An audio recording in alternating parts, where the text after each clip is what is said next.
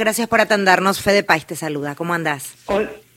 Fede, ¿cómo estás? Qué gusto hablar con vos. Lo mismo y además muy contenta de escuchar que seguís en, la rueda del cine organizando festivales. Digo esto porque yo Irene la conozco en el contexto de que fue docente de cine de uno de mis hijos. Irene fue directora, no sé si sigue siendo, de uno de los talleres de cine infantiles más emblemáticos de la Argentina llamado El Mate y que era el lugar en donde todos los papás y mamás de niños que tenían inquietudes de cinéfilas eh, terminábamos allí porque era de los pocos espacios que ayudaban a los chicos a ver cine y a dirigir cine. Maravilla. ¿Qué haces, Irene? Qué bien, sí, sí, aquí estamos. No, ya eh, yo dejé, la verdad que lo bueno que tiene armar equipos es que también uno, a ver, no es que estuve dos días tampoco, 30 años es suficiente tiempo para dar un paso al claro, ¿no es Claro, claro que sí. a veces. O sea que el mate sigue funcionando. El mate sigue funcionando, goza de buena salud, tiene un equipo precioso y este y sigue en la rueda. Y yo por otro lado, curioseando en, en otras cuestiones, como es este festival, que me da mucho gusto hacer, porque realmente hace tiempo que, digamos, todas las cosas demandan un tiempo material que, que si no una no tiene. Y en realidad para la educación misma, un festival de cine es algo fundamental. Este se hace en la zona norte de Gran Buenos Aires, en San Isidro y Vicente López, eh, muy próximos a la Universidad Nacional Raúl Escalabrini Ortiz, que es en parte coorganizadora de, de toda la parte logística. Y mm, siendo un festival que tiene una raigambre así universitaria fuerte, lo que nos interesa es la educación dentro de lo que es la educación tiene que ver también, digamos, tomamos desde el nivel inicial hasta el nivel universitario justamente, porque mm, las personas cuando se están formando en la especialidad, eh, a veces estamos, nos pasa a todos, ¿no? Que estamos muy aislados, nos olvidamos de que hay un público y promover eh, la realización de un festival, digamos, proponer de pronto que haya otras personas viendo lo que hacemos, y juzgándonos, en el caso de, niñas, niños y adolescentes, la devolución es increíble para un realizador o realizadora también porque eh, se, se genera una devolución inmediata, instantánea y muy productiva para ambos, ¿no? Sí, eh, entiendo también que además hoy con, con el uso de teléfonos y demás tecnologías, hoy prácticamente hay muchos más realizadores de lo que había antes y el entender y aprender a usar esos medios también es clave, Irene, y se aprende también viendo buen material. Muchísimo, se aprende muchísimo viendo un buen material y también se aprende esto de que en esta era de tanta inmediatez, igualmente uno tiene que dedicarle tiempo a hacer las cosas. Y que hay una diferencia de calidad importante entre hacerlo de una manera o de otra. Y al mismo tiempo que no importa cuán bueno sea algo este, desde el punto de vista de lo técnico o de, no sé, de demostrar ciertas cosas, sino que también sigue siendo un hecho comunicacional, que no importa que sea, por ejemplo, en ese caso es un festival que es de cortometrajes, el formato de cortos no es algo que con el cual el público por lo general esté tan acostumbrado.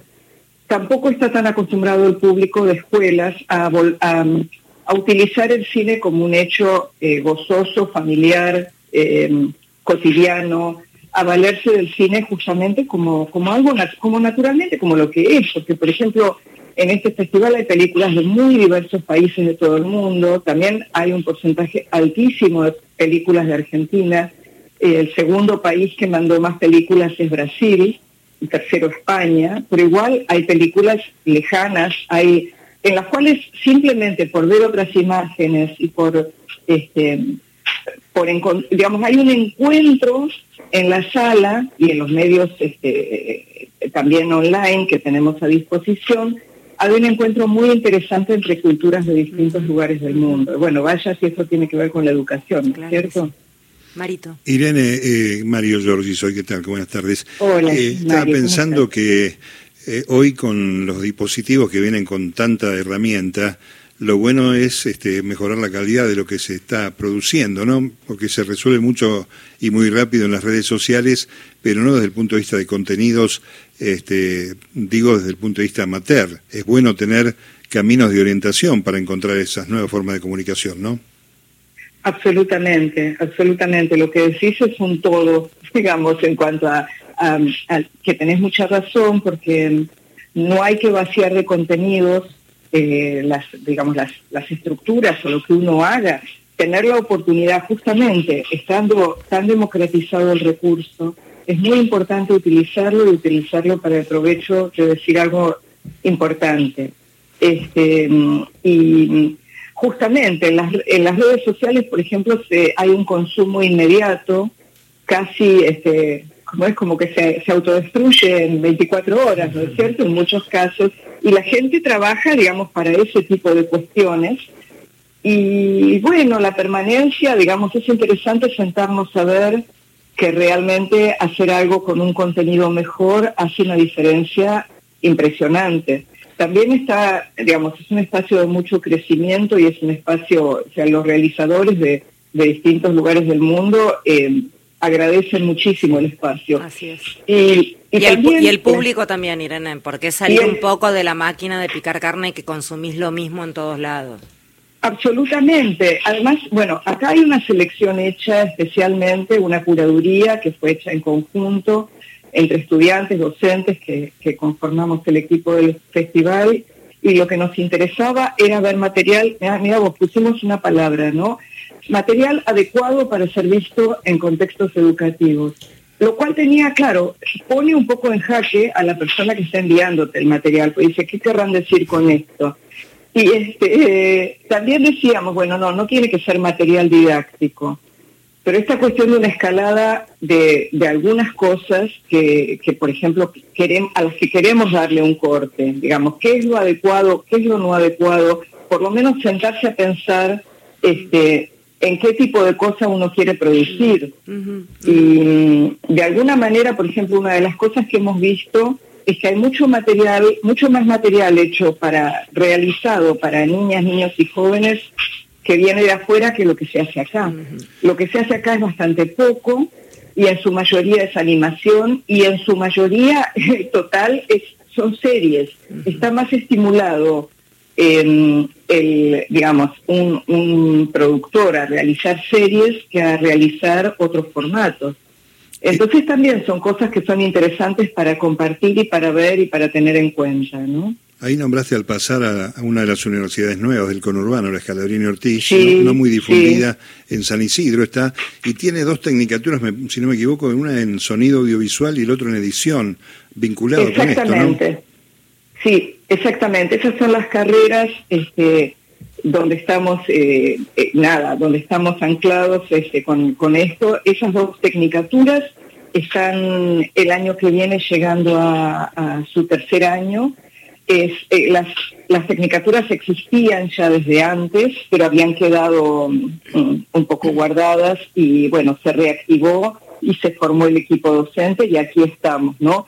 Y nos resulta muy interesante poder trabajar acá porque recibimos a una cantidad de, personas que, viven realmente en todo lo que es el área norte de Gran Buenos Aires, desde Tigre hasta Vicente López, que si no, bueno, y del otro lado también, hacia el lado de San Martín, en fin, en, en definitiva es como un espacio más en el que podemos eh, proponer eh, estas carreras que son de tanto interés para, para las personas jóvenes. Sí, y a veces este, que quedaban relegadas solamente para aquellos que tenían un poder adquisitivo de medio para arriba y desde el prejuicio muchas veces se cree que si decís San Isidro es solo gente de plata y en realidad San Isidro tiene una enorme vastedad de, tipos y clases eh, sociales y de todo tipo y lo cierto es que es necesario que haya más y mejor eh, espacios como este de educación pública y gratuita para democratizar un poco la zona.